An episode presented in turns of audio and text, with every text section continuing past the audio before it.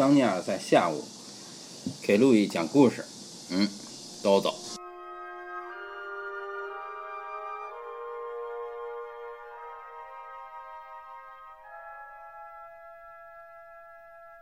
嗯，今天路易进来的时候问我是不是做了鱼汤，我告诉他没有。嗯今天我做了一个属于金星的汤，叫嘎了不，它是牡蛎哦，牡蛎牡蛎萝卜丝哦汤。哦，牡蛎萝卜丝嗯，哦牡蛎我们那儿叫海蛎子，哦哦，是海蛎子。牡蛎就是，呃，就是维纳斯它诞生的时候嗯采的那种贝壳儿。嗯，叫牡蛎。对，所以大家都觉得牡蛎有壮阳的功效。哦，就是这样啊。嗯哦嗯所以今天我们要讲的星星是金星。哦，嗯嗯嗯嗯，那么这个金星呢，其实我嗯一般般哈，对嗯金星的感觉、嗯是陆毅说他特别喜欢金星。啊，是吧？哦，那我今天问你喜欢哪个星星，我讲你说是金星。对对对嗯，你对为什么喜欢金星啊？因为金星不是在占星里它代表爱情嘛？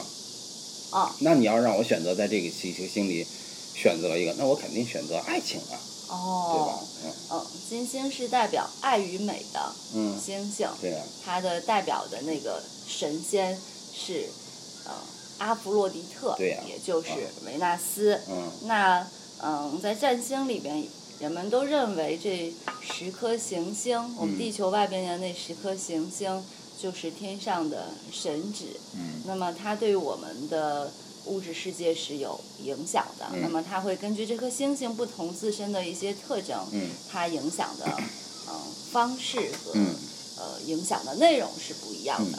嗯，金星呢，在占星的体系里面，它影响的是亲密关系。哦嗯，它是那个我们之前讲过了好几遍的那个故事，嗯就是天空之神、嗯天王星嗯乌兰诺斯的、呃生男性嗯生殖器、嗯被他的儿子就是土星、嗯乌兰诺斯砍下来之后，嗯、在海上飘呀飘，然后从这些泡沫里边嗯，生出来的。从牡蛎里啊？，嗯然后它生出来的时候，就我们看波提切利的画，嗯我们就可以看到它是站在一个贝壳里的。嗯啊对，他主这个神仙，他嗯主要的工作就是，呃，就是让人们嗯做爱，然后嗯生出很多孩子，嗯还是管繁衍的。嗯啊，那要是在理想的层面上讲，他就是负责爱嗯和美，嗯呃，完整啊，和谐哈，就这一块儿，在现实层面上就是让你嗯生孩子，嗯啊还有就是快乐嗯啊，，所以那个波提切利画了两张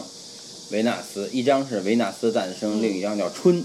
嗯那个春呢，维纳斯就画在了一片树林里，那片树林结满了果实。嗯嗯，就是特别能生的意思哈。而且只要是维纳斯出现的地方，也就是金星出现的地方，老有三个不穿衣服的女的在嗯跳舞。美惠三女对神。对，这三个女神会带给我们嗯啊快乐呀、幸福啊什么哈嗯等等等等，反正特别好的东西。对，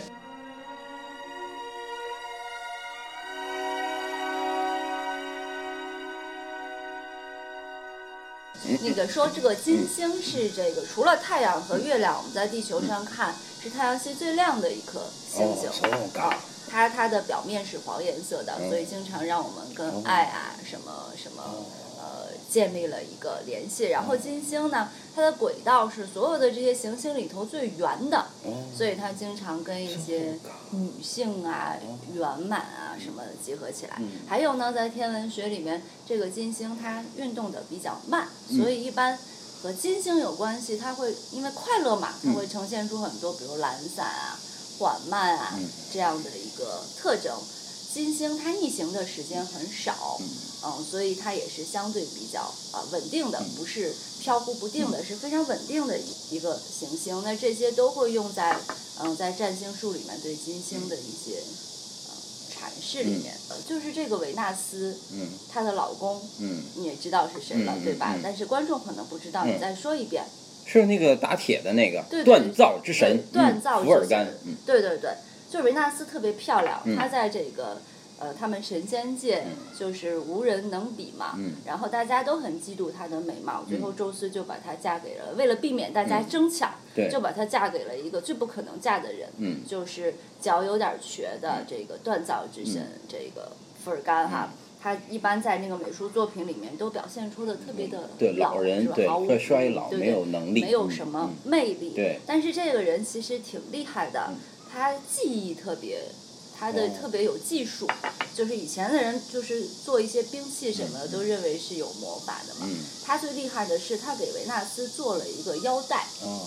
这个腰带只要你戴上它，别人就爱你。嗯。然后这个维纳斯很少把它给摘下来，嗯。而且据说维纳斯觉得跟这个呃比较丑的这个嗯。福尔甘在一起，他就会在择偶方面有更多的那个自由度。嗯对啊，所以嗯他跟好多人都好过。火星的代表，嗯马尔斯他们还生了好几个嗯孩子，嗯对吧？但是他没有跟他的丈夫生下嗯。孩子哈。呃，维纳斯曾经她还有一个故事，就是特洛伊战争的那个故事。嗯嗯。她和其他两个女神雅典娜和嗯赫拉去嗯争夺一个金金苹苹果嗯。让这个特洛伊的王子来说，呃对，让他说谁最美，对。吧？最后他用爱情跟这嗯个帕里斯交换。帕里斯跟你一样选择了维纳斯，嗯是的。嗯对，回去之后就遭遇了厄运哈，然后导致他的这个国家充满了战乱，当然也他也把海伦给给他了哈。我为什么要讲这个呀？嗯其实是因为我想到了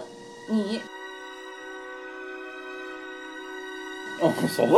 嗯嗯，因为因为金星的这个性格被认为是特别热爱和平的一个星座，嗯嗯因为金这个呃星星啊，金星它要追求的美。还有这这个爱都是一个完美的一个象征，哦。它追求的是和谐，嗯。所以这个金星也有的时候会代表妥协，它是所有的星里面最热爱和平的，它会不惜一切代价追求和平啊，就像，所以我就联想到了你，你不是月亮金牛吗？嗯。对不对？嗯。那你你在内心深处，因为月亮表现一个内心的这种情感和嗯。深层的，你一定是特别不惜一切代价追求和平和完满的哦那种人。哦所以我听说你过好多个故事，比如说派你去你跟邻居打仗，哦你一定是 打输了，然后就回来了。然后哦所以我就想到了这个。呃哦，但是呢，你不要以为这种性格会特别的和平。你打输了回来之后发生了什么？嗯嗯嗯，对不？对，而且呢，呃，而且你知道吗？你的这个金星是跟冥王星有一个一百二十度的和谐相的，哦就是说这样的人，他们特别了解如何去让别人觉得快乐。哦所以金因为金牛本身它就有一个呃分享的概念，分享就是你会把你的快乐分享给别人，会给别人提供爱意，那么当然别人也会提供给你的。那么冥王星和这个金星在一起，就会导致你非常知道。别人需要什么？我今天才理解，你会是一个让所有的人都觉得他们是最重要的人，你有这个能力。哦这样啊对的，所以我一直以来都觉得我是你最重要的人，但是今天我注意到了，因为别的人也会跟我有同样的感受。对对对，而且呢，这些人还经常会因为争夺你而产生矛盾。哦这样，对的，对的。啊，就是金星它有一个，就是一个是妥协，一个是分享啊。分享里面涉及到的一个概念就是，嗯，交换，就是金星的这种分享，它跟火星不一样。嗯比如你你是白羊，是你的白，你是太阳白羊，你肯定知道火星。嗯火星要想对别人好，比如说送一个礼物哈，然后他什么都不为，他又为把这礼物送出去，别人高兴。嗯嗯。然后呢，金星不是，金星这样这个也会送一个礼物，但是他送一个礼物是希望你回馈给他爱，当然你也是呈现爱的一个方式。哦所以金星的这种分享常常跟这种嗯交换是呃有关系的。对，还有就是怪不得维纳斯会用爱情去和帕里斯交换金苹果，对，而不是给予他。嗯嗯，对，有什么想法吗？关于这个金星？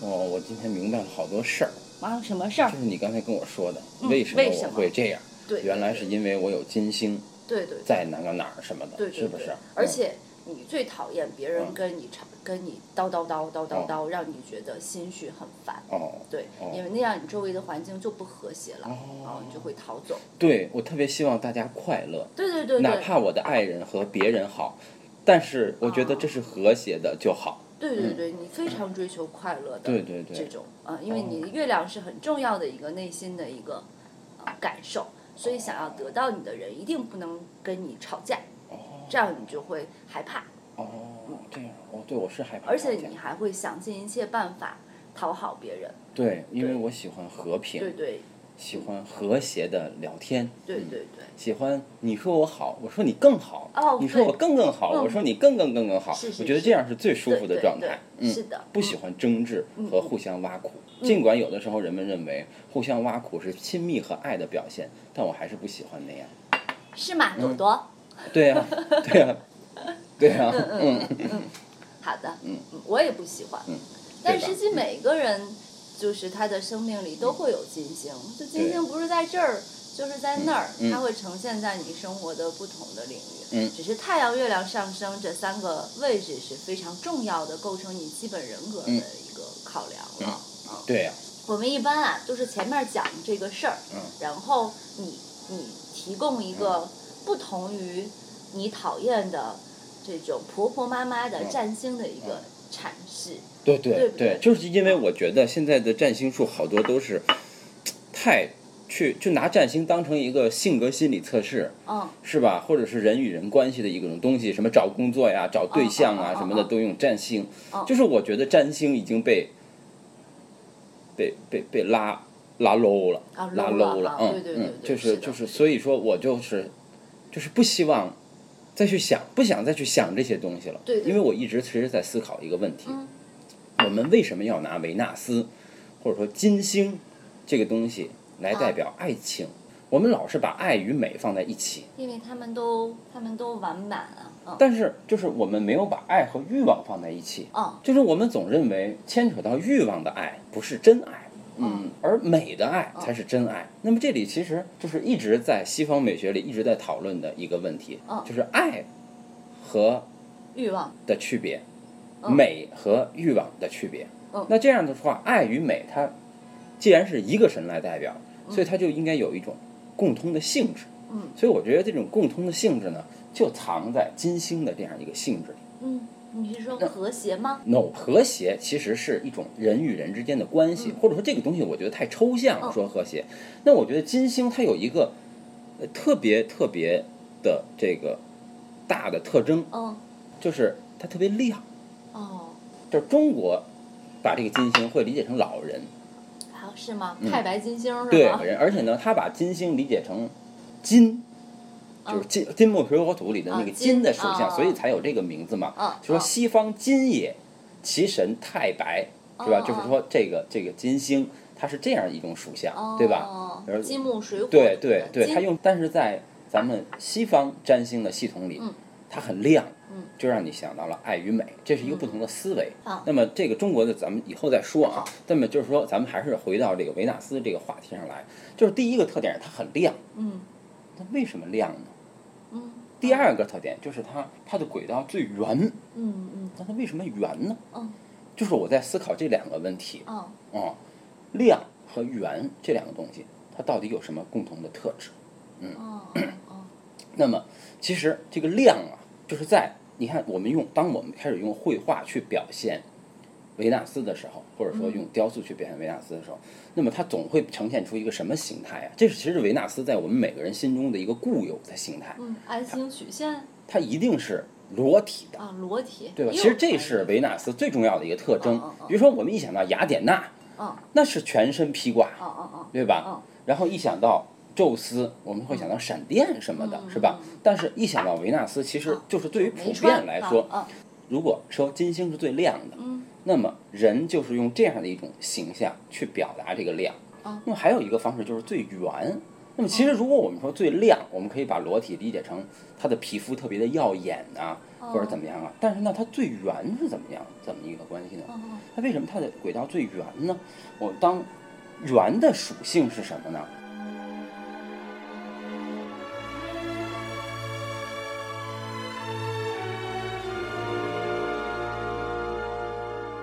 就是圆周上任意的一点嗯到圆心的距离是相等的。嗯嗯嗯那也就是说，圆周上的这个圆周圆圆圆周的运动来的，它的制约它的东西来源于一个圆心，嗯对吧？那么比如说我们说抛物线嗯或者是双曲线，对吧？那么它的这个它就可能会有两个制约它的东西，或者是椭圆。哦哦那就是比如说我有两个焦点，椭圆有两个焦点是吧？嗯双曲线呢也有两个焦点嗯，抛物线呢可能有一个焦点和一个准线，嗯对不对？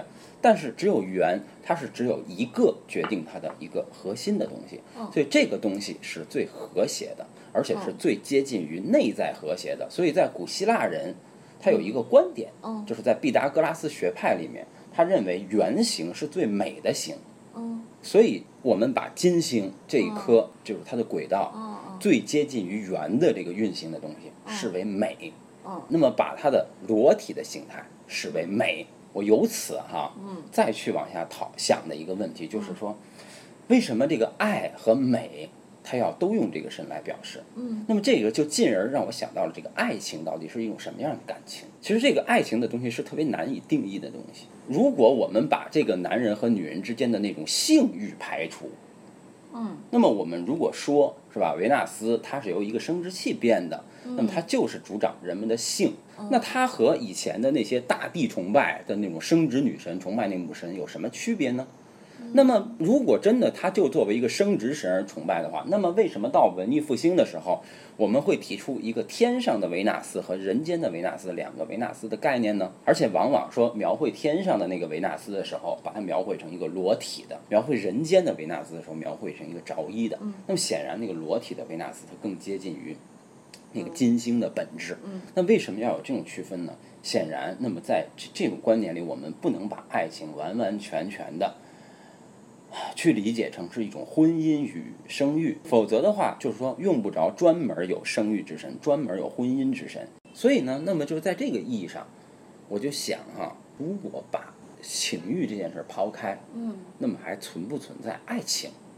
嗯那么就是说，我们经常在生活说说，比如说我这我跟这个女生是吧，或者这个女生跟那个男生，他们之间说我们是特别好的朋友。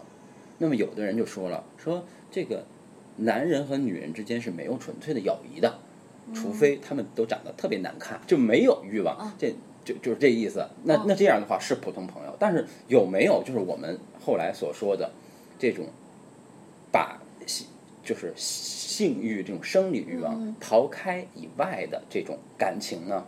又又又不是说因为你太丑不想跟你怎么样的那种普通朋友，也不是我们所说的哥们儿姐们儿，也不是我们所说的闺蜜，对吧？而是真正意义上的肉体以上的那种爱。哦那么那个到底是一种什么呢？它也不是亲情啊。那么这个呢，就是要从维纳斯对就要从金星的属性来谈起。哦就是金星的属性，我们刚才说了，它它的轨道是圆的，哦对吧？然后它的形象是裸体的。那么这个充分的展现了维纳斯的一个什么属性呢？这就是在西方美学史中讨论的自律性，哦，就是无论，自律，主要是自律。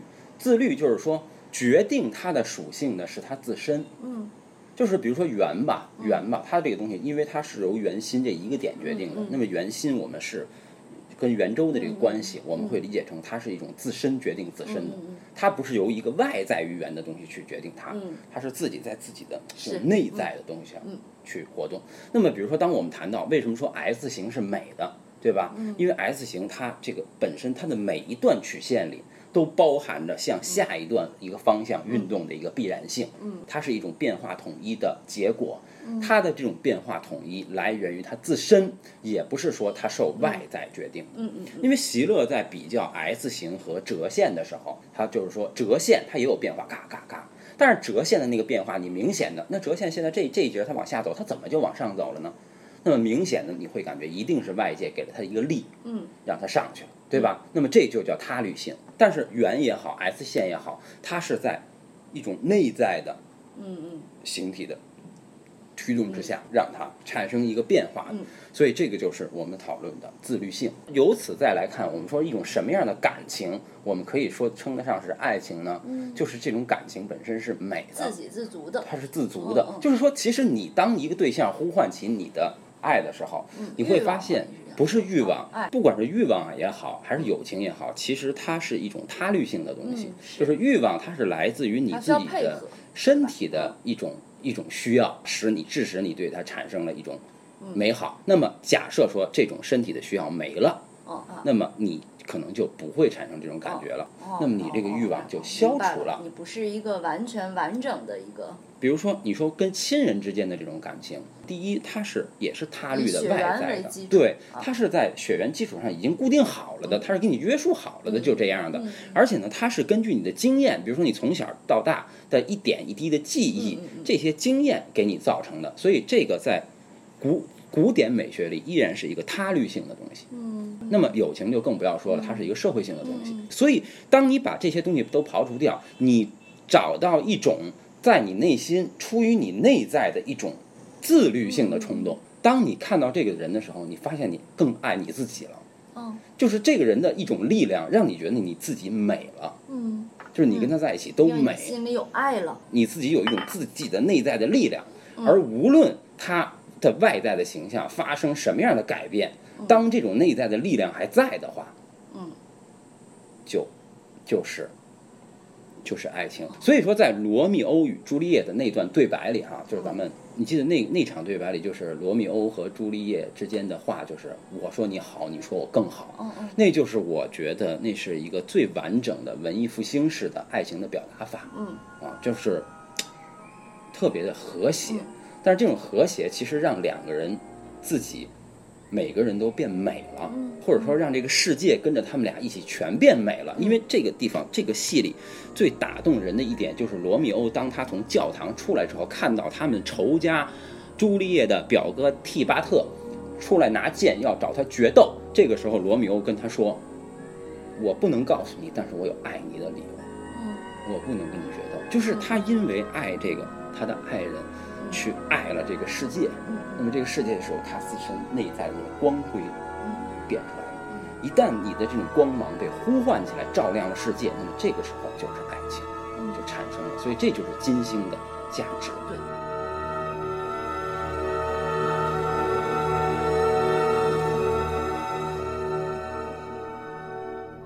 但你知道为什么你能说出这样的话吗？嗯，为什么你？要知道，金星维纳斯她是个女的，爱和性有两个星星，嗯火星嗯就是马尔战士马尔斯，嗯它代表的是性嗯冲动，嗯是吧？对然后呢，也它也和爱呀、什么的有关系哈。男性的这种爱，对它表现为欲望哈，嗯但是女性的爱，它又表现为维纳斯的这嗯种金星的感对觉。而你说出的这番话，嗯完全是一个像女性的一个出发点，对对对，哦这样啊啊，正是因为你的月亮。啊，在金星。所以我收回以前说你是一个不懂感情的人，哦我现在觉得你非常的懂感情。真的吗？嗯嗯嗯，是的，是的，是的，嗯，好好，嗯谢谢，嗯嗯。